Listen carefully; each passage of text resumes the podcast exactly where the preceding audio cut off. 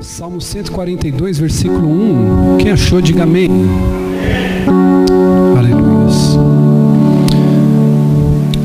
Diz assim o texto sagrado: Em alta voz clamo ao Senhor, elevo a minha voz ao Senhor, suplicando misericórdia. Derramo diante dele o meu lamento, a ele apresento a minha angústia. Quando o meu espírito se desanima, és tu quem conhece o caminho que devo seguir. Na vereda por onde ando, esconderam uma armadilha contra mim. Olha para a minha direita e vê. Ninguém se preocupa comigo. Diga isso, ninguém se preocupa comigo. Não tenho abrigo seguro ninguém se importa com a minha vida. Diga isso, ninguém se importa com a minha vida. Versículo 5: Clamo a ti, Senhor, e digo: Tu és o meu refúgio, és tudo o que tenho na terra dos viventes. Dá atenção ao meu clamor, pois estou muito abatido, e livra-me dos que me perseguem pois são mais fortes do que eu. Liberta-me da prisão e renderei graças ao teu nome. Então os justos se reunirão à minha volta por causa da tua bondade para comigo. E você diga amém. Tome seu assento, querido.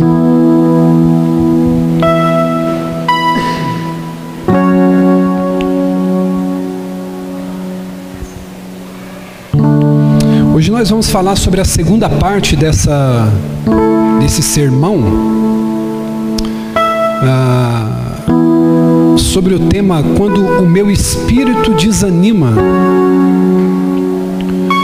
Nós falamos algumas considerações sobre o estado de Davi quando ele escreve esse salmo na quarta-feira passada. E a verdade é que todos nós, mais cedo ou mais tarde, em algum momento, da nossa vida, ou talvez você esteja passando por isso agora, vai passar por dificuldades. Isso aí é inevitável. Todos nós um dia iremos passar por dificuldades. Talvez você esteja passando por ela agora. Talvez você esteja no momento que não esteja passando por ela. Mas o fato é que cedo ou tarde todos nós entraremos e enveredaremos pelo caminho da dificuldade, porque isso é uma coisa que acontecerá a todo ser humano. E nesse salmo de número 142, a gente olha para Davi passando por grandes dificuldades. É, esse salmo de Davi, quando a gente lê ele de uma maneira mais honesta, de uma maneira aberta, com o um coração aberto para que o Senhor fale conosco, a gente aprende a vencer os problemas, não só a escapar dos problemas. Porque uma coisa é eu escapar de um problema, outra coisa é eu encarar esse problema e resolver ele, amém? E não somente vencer os problemas, mas como glorificar Deus em meio aos problemas. Para que a gente possa fazer uma reflexão profunda nesse texto, Davi, quando ele escreve esse salmo, ele diz assim: Ninguém se preocupa comigo, ninguém se importa com a minha vida. Você precisa entender que os estudiosos acreditam que ele estava numa primeira fase da vida dele, que é quando ele fugia de Saul. Ao certo, os estudiosos nem a teologia sabem afirmar se esse Salmo 142 foi quando ele estava na caverna de Adulão ou quando ele fugia de Absalão. Eles não sabem ao certo. Tudo leva a crer que Davi ele estava passando pelo momento de fuga quando ele fugia de Saul. Então ele se esconde na caverna de Adulão, e ali ele fica. E ele estava como fugitivo naquela época. A reputação dele foi destruída de maneira injusta, como inimigo do Estado, inimigo do rei. Ele estava exilado, a sua cabeça estava sendo colocada a prêmio, era oferecida uma recompensa por Davi. A gente não sabe ao certo qual é o problema que ele estava se referindo. Não dá para saber de maneira clara a qual problema ele estava se referindo, mas a gente é informado de três coisas. A primeira, Davi ele diz que o problema era grave, porque ele vai dizer que ele estava esmorecido, abatido. Olhe para mim, redobre sua atenção. A Bíblia diz que o problema que Davi estava enfrentando estava escalpelando a sua alma, a ponto do seu espírito desanimar. Ou seja, o problema era grave. Diga comigo, um problema grave. Não bastante de Davi estar passando um problema grave, a Bíblia vai dizer no versículo 3 que outras pessoas estavam contribuindo para que esse problema seja, fosse agravado. Não bastasse Davi estar enfrentando um problema grave, a Bíblia diz no versículo 3 que tinham inimigos preparando uma armadilha para Davi. Agora, meu Deus, pensa comigo, você já tem um problema. Você já tem uma dificuldade gravíssima para enfrentar. Não bastante, você tem inimigos que estão tramando contra você, pessoas que estão tentando puxar o teu tapete, pessoas que estão, estão tentando tomar o teu lugar, pessoas que estão tentando de alguma maneira diminuir você, subtrair algo de você. Então já é ruim demais quando a gente tem um problema para enfrentar. Pior ainda quando a gente tem inimigos que agravam o problema. E aí Davi diz sobre a terceira coisa, no versículo 4. Diga comigo, um problema grave, inimigos fazendo armadilha, e o pior que eu acredito fazendo essa análise do texto. Porque, irmão, se você é homem de verdade, mulher de verdade, você está aqui, quando você tem um problema, você foge dele ou você encara de frente? A gente encara de frente. A gente já está aí escaldado, vamos dizer assim, diante de tanto problema.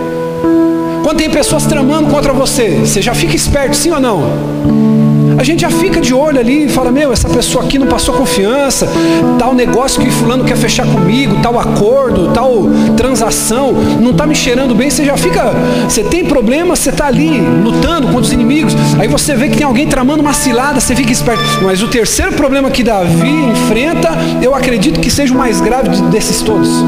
Davi vai dizer no versículo 4 que ninguém entendia ele e ninguém se importava com ele. A carência é uma coisa muito perigosa, principalmente nos dias de isolamento, nos dias de pandemia, nos dias que vivemos hoje. Davi não estava só passando por um problema, sendo perseguido, sofrendo armadilhas dos inimigos, mas Davi estava se sentindo abandonado. Davi ele estava olhando para tudo ao seu redor e dizia com dentro dele lá, eu, ninguém se importa comigo, ninguém se preocupa com a minha vida.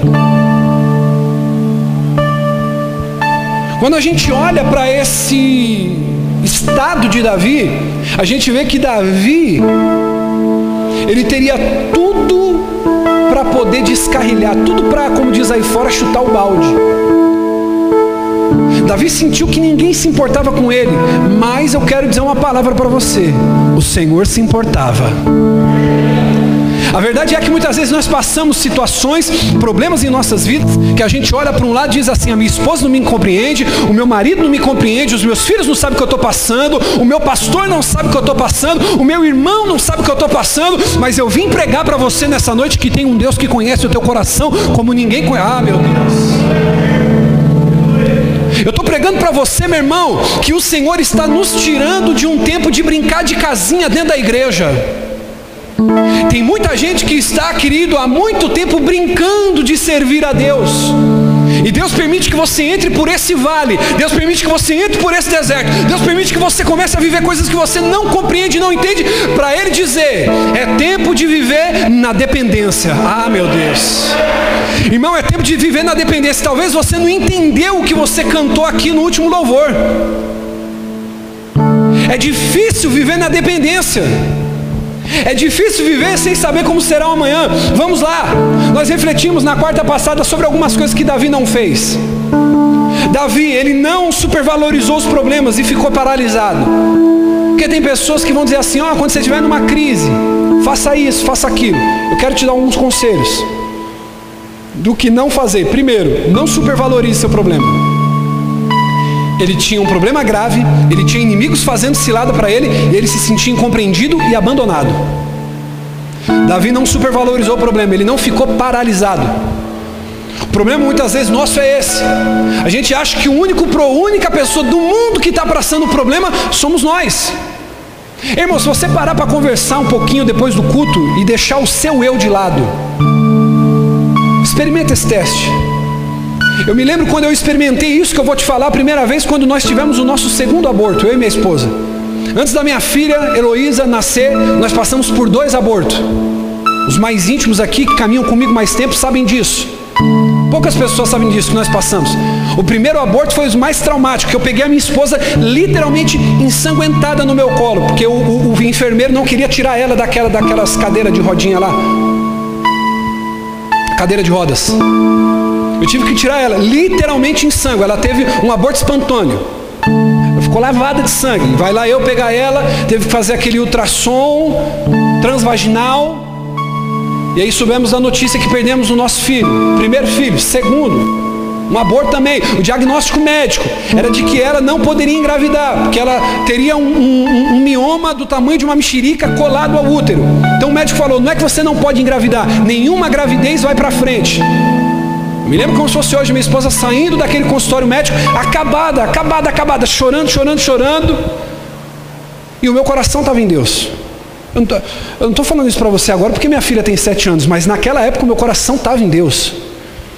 E aí quando nós passamos pelo segundo processo de aborto, foi naquele hospital Nipo brasileiro, hospital excelente, tivemos um atendimento maravilhoso e o médico ele disse para a gente isso. Ele falou assim, senhor Cleiton, dona Rose, quando vocês começarem a conversar com mulheres, com homens por aí, vocês vão perceber quantas pessoas estão passando problemas iguais de vocês ou talvez piores. E aí é natural, quando a gente começa a conversar e falar isso, falar sobre filhos e falar quantas pessoas estão passando problemas iguais a gente passou. E muitas vezes essa é a questão. Você está dentro dessa igreja e você está passando por um problema de uma enfermidade, um problema financeiro, crise no casamento, crise ministerial, não se adapta, está fora de órbita. E você fala, meu Deus, parece que só eu estou passando isso. Ei, calma aí. Tem pessoas que estão passando a mesma coisa que você. Não supervalorize o seu problema. Não pense que você é a última bolacha do pacote. Posso falar isso aqui? Tem gente que pensa que a última bolacha do pacote fala assim: Satanás tirou férias de todo mundo e está atazanando só minha vida. Não, parece que o diabo não está infernizando outras pessoas, não. Então você precisa entender, não supervaloriza teu problema, não. Como diria o pessoal, segue o jogo, olha para duas ou três pessoas e diga assim: Eu sei que você está com problema. Mas diga para ele assim: segue o jogo. Diga para ele assim: se movimenta. Segundo, Davi ele não se afundou em amargura, em autopiedade. Ele não ficou, ah, porque só eu passo por isso, porque ninguém se importa comigo, porque ninguém vê o meu problema, porque ninguém me ajuda, ninguém faz nada por mim. Não, Davi ele, ele não ficou fazendo isso. A terceira coisa, ele não ficou bravo e nem rebelde contra Deus. Quanta gente, não, eu não vou mais para a igreja, não, bispo. Deus usou o profeta lá, falou que ia acontecer tal coisa na minha vida e não aconteceu. Davi ele não ficou mimizinho com Deus, não, Deus, se você não me der, eu não vou. Ah, irmão, se eu fosse Deus, eu matava uma meia dúzia, irmão. Se eu fosse Deus, eu matava, irmão. Deus mata e não vai preso, diga misericórdia. Já pensou se ele fazer parar uma veinha só no seu cérebro agora? A gente às vezes quer ficar rebelde contra Deus. Não, Deus não me deu, Deus não fez, Deus não me ajudou. Já pensou se você fosse Deus, irmão? Já tinha matado alguns aí, sim ou não, irmão? Já tinha dado cabo na vida de alguns. E Davi ele não faz isso, ele não fica rebelde contra Deus. Pelo contrário, ele pede socorro ao Senhor. Quinto, Davi ele não colocou em dúvida o amor que Deus tinha por ele e nem a sabedoria de Deus. Tem coisas nas nossas vidas, irmão, que nós não entendemos hoje, mas amanhã nós entenderemos. Tem situações que você está passando hoje que estão te doendo. Olhe para mim. Tem situações que você está passando hoje, talvez passou no passado ou vai viver ainda, que são lições que vão te ferir, que vão te machucar, mas elas vão te trazer um aprendizado que a alegria nunca te traria. Porque a alegria é uma professora traiçoeira. O sucesso é um professor traiçoeiro. Agora a dor ela nos ensina de maneira categórica. A dor nos ensina de maneira clara, límpida. Eu me lembro, querido, que na minha vida, quando meu primeiro filho nasceu, eu tenho um filho que vai fazer 15 anos, antes de conhecer a Jesus. E quando esse meu primeiro filho nasceu, eu lembro que quando ele nasceu, no, na manhã seguinte eu acordei debaixo de uma bomba de combustível de um posto de gasolina. Eu comecei a noite com a farra, cocaína, maconha, cerveja, bebida, vários amigos. No dia seguinte, sete e meia da manhã, eu acordei debaixo de uma bomba de combustível cheiro de gasolina. Eu falei, cara, onde eu tô? Não lembrava de nada, sem dinheiro, sem ninguém. Eu falei, poxa, mas cadê aquele monte de amigo que começou a beber comigo? Ninguém conseguiu me levar para casa? Eu me lembro que uma fase da minha vida, quando eu perdi tudo, os únicos que permaneceram foram a minha família. E aquilo me serviu de grande lição para entender que muitas vezes no mundo aí fora, mesmo no meio do povo de Deus, que se diz o povo de Deus, amigo é dinheiro no bolso. Amigo é aquele que quando você sai do culto tem dinheiro para pagar uma pizza. É aquele amigo que pode te facilitar alguma coisa, que tem alguma influência, que tem algum tipo de poder.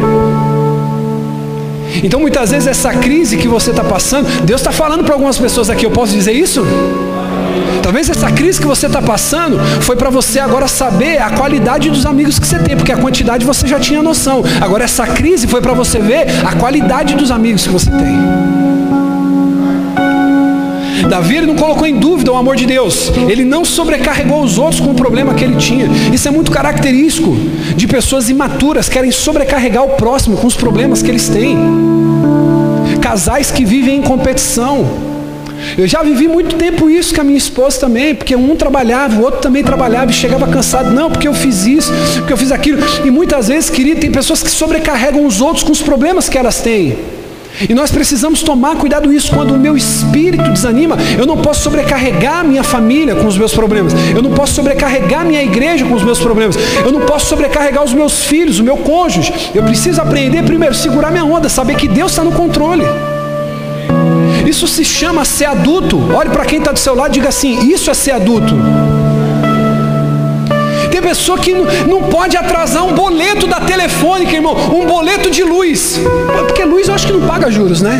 Você não paga juros quando você paga no outro mês atrasado. Sim ou não? Paga? Não paga não, né? Paga? Deus nos defenda, né, desses juros aí. Paga? Água também paga?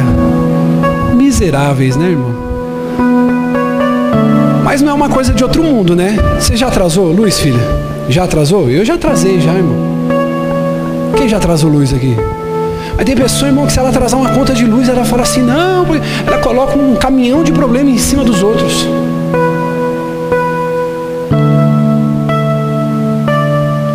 Posso falar para você isso aqui, irmão? A característica de uma pessoa imatura? Sim ou não? É aquela pessoa que sempre diz, vai dar tudo certo. Porque muitas vezes isso não é motivação, isso é imaturidade. Ei, deixa eu falar uma coisa para você: nem tudo que você fizer vai dar certo.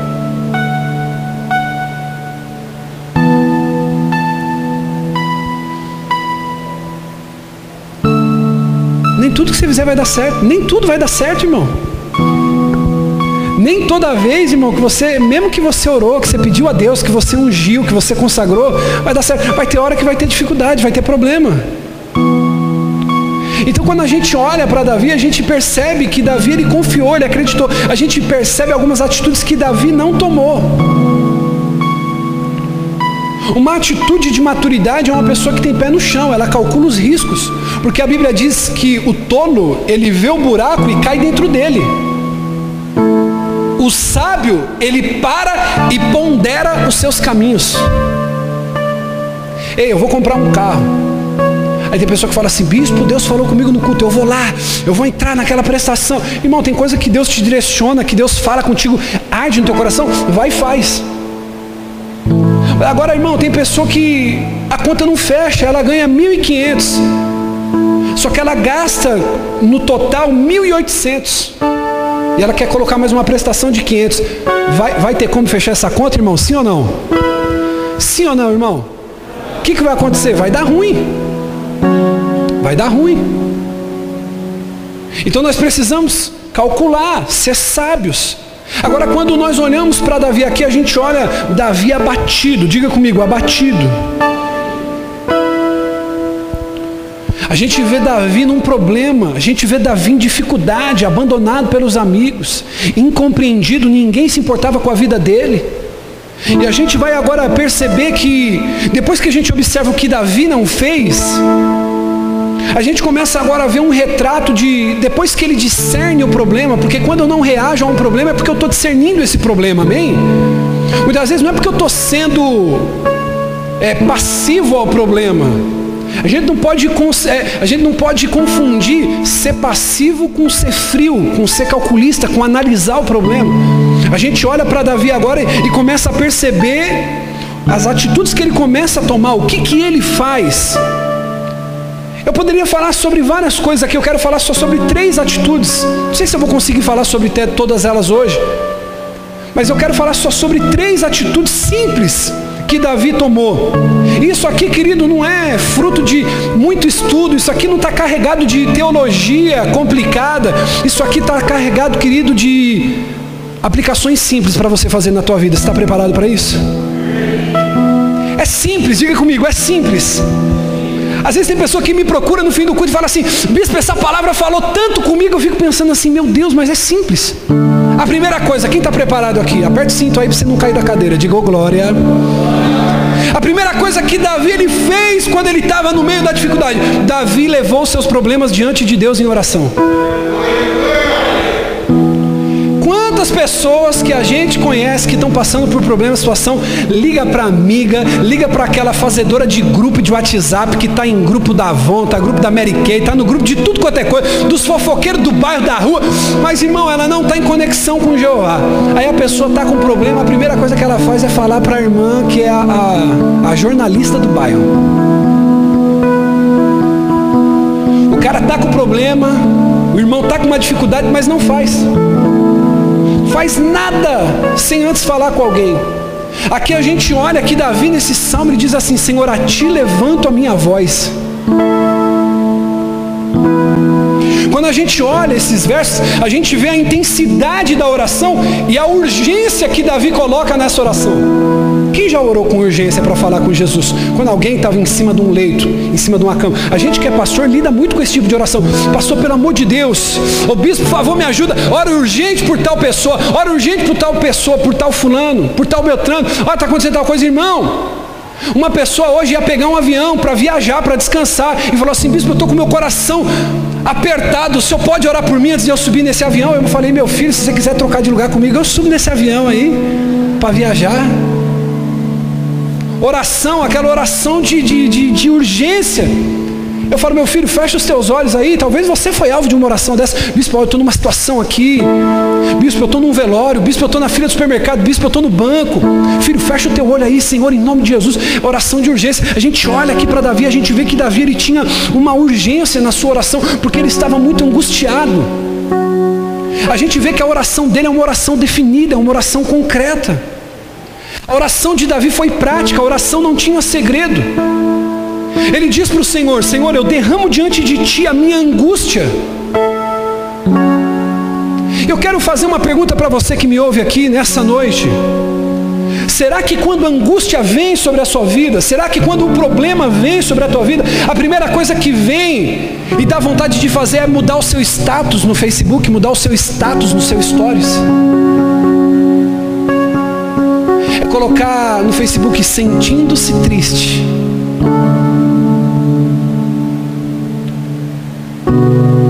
Quando a angústia bate sobre você, quando a dificuldade vem sobre você, eu quero te fazer uma pergunta: qual que é a sua reação?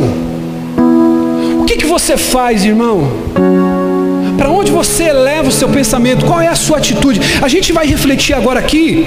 Eu quero lembrar com você sobre um episódio que aconteceu em Isaías capítulo 37, versículo 14 e 15, quando o rei Ezequias recebeu uma carta de uma ameaça de um rei inimigo.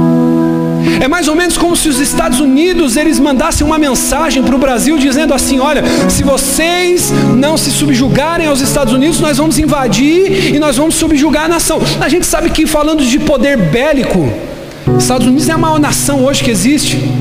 É mais ou menos o que aconteceu com Ezequias, uma nação mais poderosa que existia naquele tempo, diz assim: ó, nós vamos invadir se vocês não se renderem. Sabe o que, que aquele rei faz? Isaías 37, 14, 15 diz: Tendo Ezequias recebido a carta na mão dos mensageiros, ele leu, então subiu à casa do Senhor, estendeu a carta perante o Senhor e orou a Deus.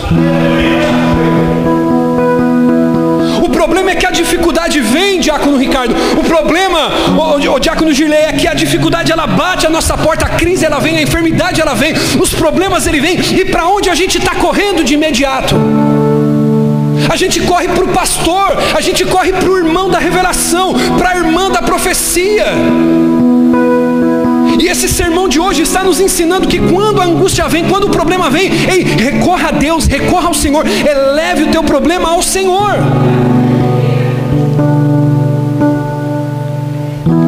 Irmão, você lembra de Maria? Maria estava numa festa de casamento, acabou o vinho. Olha o que, que ela faz, João capítulo 2, versículo 3. Tendo acabado o vinho, a mãe de Jesus diz: Eles não têm mais vinho.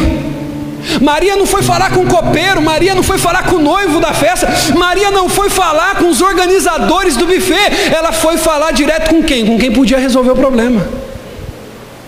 Olha para o teu irmão e diga assim para ele: Você está entendendo o que Deus está falando para você?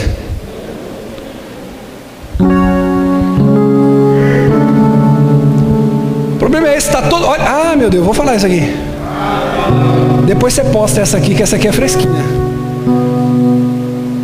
Olha, olha na bolota do zóio aí dessa pessoa que está do seu lado. Diga para ela assim: ó, tá todo mundo sabendo do seu problema, menos quem pode resolver.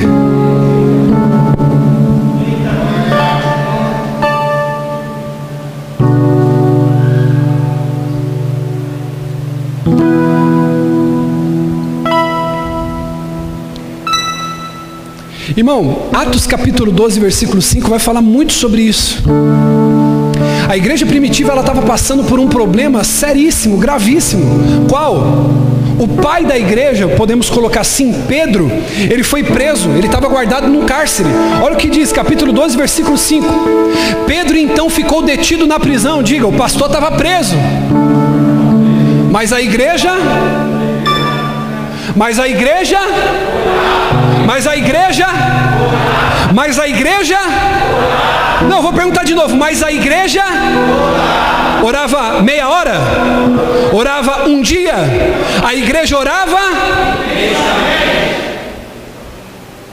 A quem?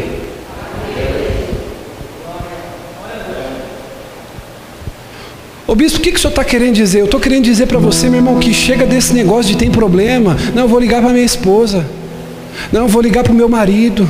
Ai, aconteceu tal coisa. Eu não estou dizendo que você, como marido e esposa aqui, não tem que um informar o outro, amém? Não é isso que eu estou dizendo, não tira do contexto, não é isso. Mas antes seu marido saber, tem alguém mais importante que ele e que pode resolver melhor que ele. Então, quando a gente olha para Davi naquela caverna, o que, que ele faz? Ele busca Deus. Irmão, deixa eu dizer uma coisa para você. Tá todo mundo dizendo que vai fechar tudo de novo. Tá todo mundo dizendo que vai fechar tudo de novo. Tá todo mundo dizendo que vem uma segunda onda. E eu posso falar uma coisa para você diante do Espírito Santo, com a Bíblia na mão, segurando a Bíblia em cima do altar. Eu estou revoltado. O meu coração está em revolta com o que eu estou vendo a classe política fazer com toda a população brasileira. Eu vou falar daqui porque eu não moro nos Estados Unidos, eu não moro nos países da Europa. Mas o meu coração está em revolta. Irmão, é muita cretinagem. Eu sei que está gravando. Mas chega ao cúmulo da imbecilidade e você, pelo amor de Deus, irmão, vê se acorda. Vê se desperta do teu sono em nome de Jesus. Para para fazer uma conta simples. Se alguém ligar para a polícia e dizer que a gente está fazendo aglomeração aqui, a polícia vir baixar, eu vou receber processo, eu vou ser um pastor irresponsável, porque tem pessoas uma próxima da outra. Agora, qual o sentido disso quando a gente olha para um ônibus 2552 do Vila Mara?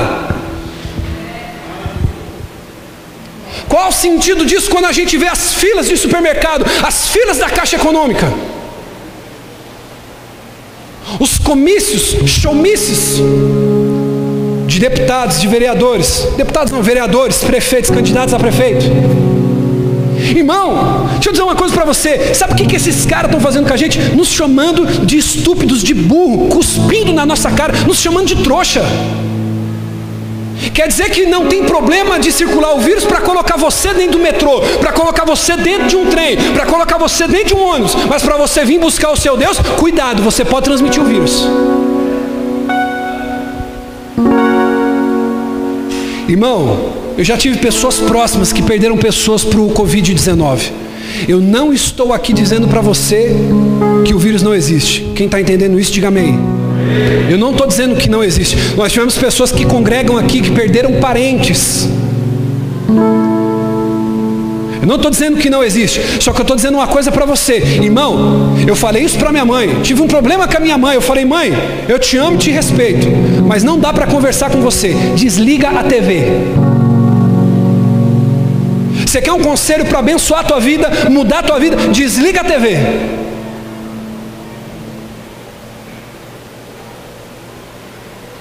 Você está andando preocupado, você está andando estressado demais. Minha esposa quis colocar no jornal esses dias, nós estávamos em casa depois de um dia cansativo de trabalho. Ela falou: Não, eu quero ver um pouco de notícia. E ela sabe que eu falo isso sempre para ela. Eu falo assim: Notícia? Eu falei: Você quer apostar cinquentão comigo? E eu doido para ela apostar que eu ia comprar um pote de açaí para comer tudinho na frente dela. Ela não quis apostar. Eu falei assim: Vamos ligar a notícia, vamos ligar a notícia. Ligamos a notícia, sobe o número de casos de coronavírus. Ah, irmão, Deu vontade de fazer igual aquele negócio do YouTube lá, pegar um negócio para quebrar a TV todinho. Eu falei, miserável. Estão brincando com a gente, irmão. Eu não vou virar sindicalista, não vou me candidatar a nada, não. Mas eu estou falando para você como seu pastor. Estão fazendo a gente de otário. Estão fazendo a gente de trouxa, enquanto eles estão brigando pelo poder. E posso falar uma coisa para você? Isso aqui é um pouco mais profundo. Depois você vai pesquisar um pouco na, na, na, na, na internet. Você acha que é a classe política que está mandando hoje nos países? Não é não, irmão. Depois da Revolução Industrial, você sabe qual foi a outra revolução que teve? A Revolução Industrial é um pouquinho de história isso. Eu não vou dizer para você que eu não sei porque que Deus está me tirando do tema. Eu sou pastor da igreja. Eu sei que o Espírito Santo está direcionando para isso. Revolução Industrial. Qual foi a revolução maior que teve depois da Revolução Industrial, irmão? Revolução tecnológica, a era da internet. Nunca se teve tantos bilionários como nos dias de hoje. Você sabia, irmão, que os Estados Unidos ele é comandado por quatro famílias que praticamente detêm 90% do capital mundial? São os senhores do mundo. São homens que pagam e patrocinam a esquerda, partidos progressistas, de maneira absurda. Que coloca dinheiro para investir, ideologia de gênero, pedofilia, desestrutura da família, nós estamos vendo a derrocada, querido, que as nações estão entrando. Então, deixa eu dizer uma coisa para você: sabe por que a política entrou nessa polarização nos dias de hoje? É porque você e eu não tínhamos acesso à internet antes. É por isso que você pensa muitas vezes, você fala assim lá, cara, 10 anos atrás a gente não falava tanto de política assim. É claro que não falava, por quê? Porque era a Globo que dizia quem ia ganhar e quem não ia não tinha outra fonte de informação. Hoje você pega o teu celular, irmão, você abre no Instagram, você abre no Facebook, você abre no Twitter, você abre aí no Google, você abre no, no, no YouTube, você tem acesso a várias fontes de informação. Ô bispo, que tudo isso aqui tem a ver com o que o senhor está falando? O que, que a gente percebeu? Olha para mim e redobra atenção. O que, que a gente percebeu com essa pandemia? Que as pessoas não estavam preparadas para uma crise. As pessoas não estão preparadas para uma crise. Agora eu quero te falar uma coisa: qual é a forma certa de reagir em tempos de dificuldade? Irmão, deixa eu dizer uma coisa para você: não vai cair um fio de cabelo da tua cabeça se Deus não permitir. Ou você está aqui dentro, irmão, entendendo o que eu estou pregando, ou você é como qualquer um outro que está lá fora e não entende a bênção de Deus sobre a tua vida. Eu vou repetir isso aqui, isso aqui pode mudar drasticamente a tua maneira de ver o futuro se você crê nisso. Pega essa palavra no teu espírito. Não vai cair um fio de cabelo da tua cabeça se Deus não permitir.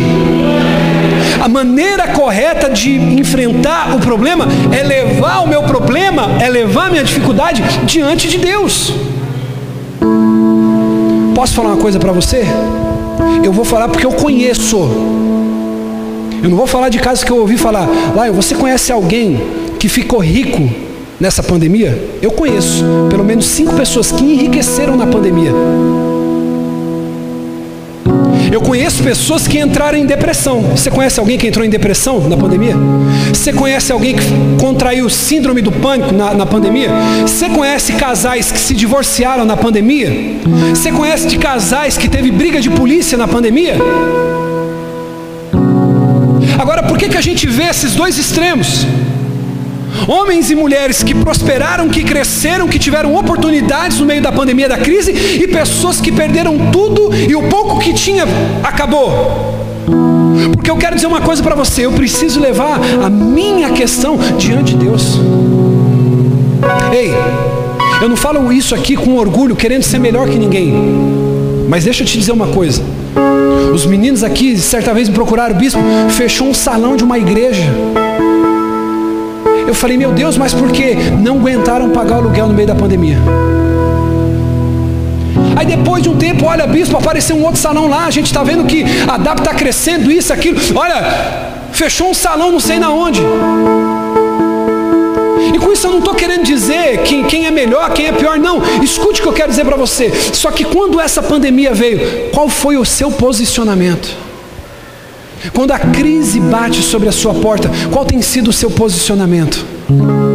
Talvez você está aqui essa noite, olhe para mim e redobre a atenção. Talvez você tenha dinheiro guardado. Talvez, se tiver que fazer uma quarentena de mais um mês, dois meses, três meses, você fala assim, bispo, eu fico tranquilo porque eu tenho minhas despesas pagas por quatro meses, cinco meses. Mas será que é aí que está a sua verdadeira segurança? Será que é aí que está verdadeiramente o seu refúgio? Eu preciso, como Davi, irmão, no meio desse problema, nesse turbilhão de coisas que eu estou passando, deixa o Espírito Santo ministrar seu coração. Quem me ouve, diga amém.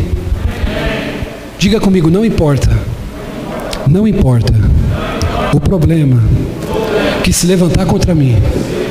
Deus, Deus, com certeza, com certeza, será o primeiro, será o primeiro a saber dele. A saber dele. Aleluia. Eu preciso levar diante de Deus. Amém? Agora olha para mim e eu encerro aqui. Vocês estão com vontade de tocar mesmo, né? Eles não estão deixando mais eu pregar, vocês estão percebendo isso aí? Eles estão subindo rápido, irmão. Deu minha hora já, fica de pé. Eu encerro aqui.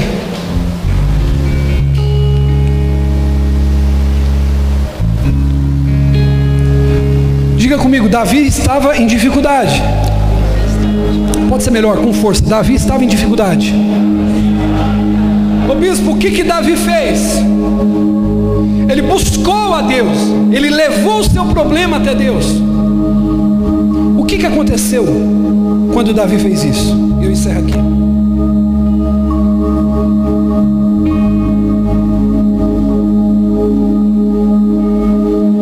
Versículo 3, a gente vai ter a resposta. Coloca para mim, pastor, o versículo 3, 142, Salmo 142, versículo 3. Olha o que, que a Bíblia vai dizer. O que, que aconteceu quando Davi levou a sua oração até Deus? Quando o meu espírito se desanima, és tu quem conhece. Fecha o teu olho agora. Diga para ele assim, ó, diga, Senhor, tu conheces o caminho que devo seguir. É Ele que conhece. Eu quero dizer para você, querido, olhe para mim agora, abre seus olhos. Eu quero liberar essa palavra sobre a sua vida. Que quando você busca Deus no seu desespero, quando você busca Deus na angústia, quando você busca Deus em meio aos problemas que você está vivendo, a sua confiança em Deus começa a se aprofundar. Davi estava no meio do caos. Davi ele começa a orar e diz assim: Eu estou profundamente angustiado, o meu espírito está desanimado, porém, tu conheces o caminho pelo qual eu devo andar, aleluia. Ah, irmão, você lembra?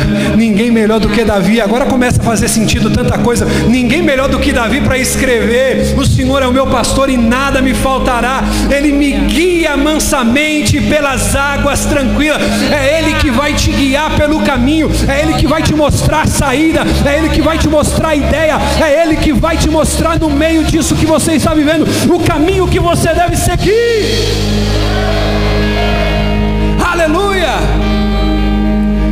Jó capítulo 23, versículo 10. Ei, lembra quando Jó perdeu os filhos? Lembra quando Jó perdeu o dinheiro? Lembra quando Jó perdeu a fazenda? Lembra quando Jó perdeu tudo? Ele levanta a sua oração a Deus e diz ele: Nu eu vim a esse mundo e nu eu voltarei. Louvado seja o nome do Senhor. Aí ele diz no versículo 10, capítulo 23: Mas Deus conhece o caminho por, ando, por onde ando.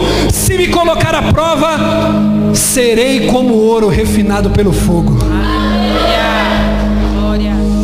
Ah, meu Deus, o bispo, o que, que o senhor está falando? Talvez você não está entendendo nada do que está acontecendo na tua vida, você está vivendo uma reviravolta. Bispo, eu não imaginava viver tudo que eu estou vivendo. Deus sabe os caminhos por onde você vai andar.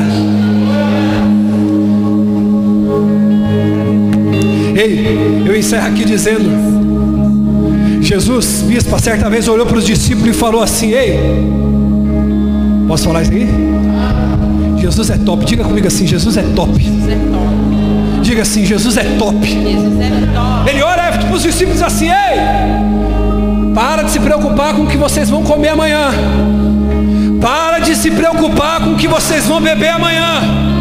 Porque o reino de Deus não é comida e não é bebida.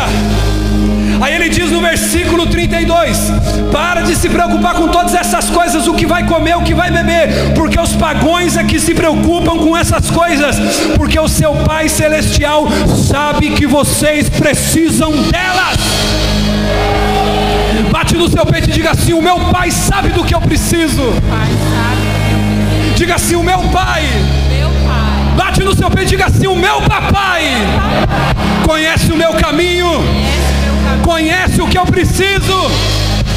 Eu estou nas mãos dele. Eu estou nas mãos dele.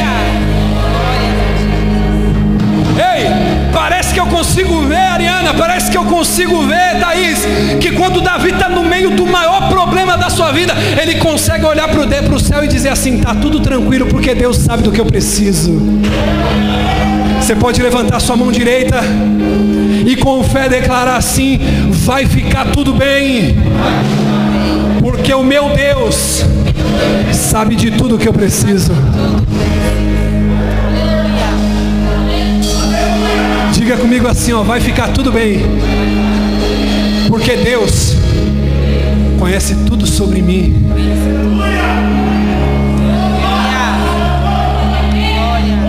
Ah, meu irmão, esses dias eu estava no meu quarto de oração, falando com Deus assim, eu falando, meu Deus, no que, que vai dar tudo isso? Eu estava em uma crise tão grande, irmão. Pastor fica em crise também, você sabia disso? Eu não estou chorando aqui porque eu estou triste, não, irmão, mas é porque eu sinto a presença dele aqui.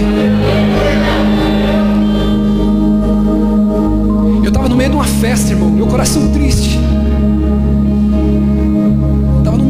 Comida, bebida, eu estava me sentindo sozinho, falando, Senhor, o que, que é isso? Aí veio um pastor amigo meu, ele falou assim, bispo, deixa Deus falar com você, o cara deu a Bíblia na minha mão. Ele falou, medita em Salmo 142, versículo 4. Davi está angustiado dizendo assim, Deus, ninguém se preocupa com a minha vida. Aí, irmão, falou algo comigo tão poderoso, ele falou assim, meu filho, eu conheço você do avesso eu te entendo nas suas maiores fragilidades, eu te compreendo nas suas maiores fraquezas. Eu te conheço nas suas maiores limitações. Deixa eu dizer uma coisa para você. Você acha que Jesus pagou um preço por você depois que você foi convertido? Sabe porque eu amo esse Deus, irmão? Porque Ele morreu por mim, Lion, morreu por você. Foi pelo Lion que você é hoje. Essa bênção que você é hoje. Temente a Deus, um homem equilibrado. Ele morreu por aquele Lion. Ele morreu por aquele ser humano que estava lavado no pecado ainda, não conhecia Deus. Coloca a mão no seu peito assim, diga assim, Ele me conhece por dentro. Irmão, isso é tão reconfortante. Saber que Deus, Deus te conhece do jeito que você é, irmão. Deus ele não te conhece pelo que você publica no WhatsApp, pelo que você publica no Instagram, no Facebook. Não, Deus te conhece quando você está no quarto fechado e ninguém está lá te vendo. Por isso diga comigo, vai ficar tudo bem.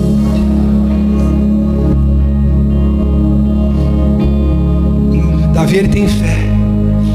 Que ele fala, Deus conhece o meu caminho. Eu quero fazer uma pergunta aqui. Tem alguém aqui nessa noite que tem convicção o suficiente para dizer, bispo, Deus conhece o meu caminho. Quero convidar você a orar nessa noite. Feche os teus olhos.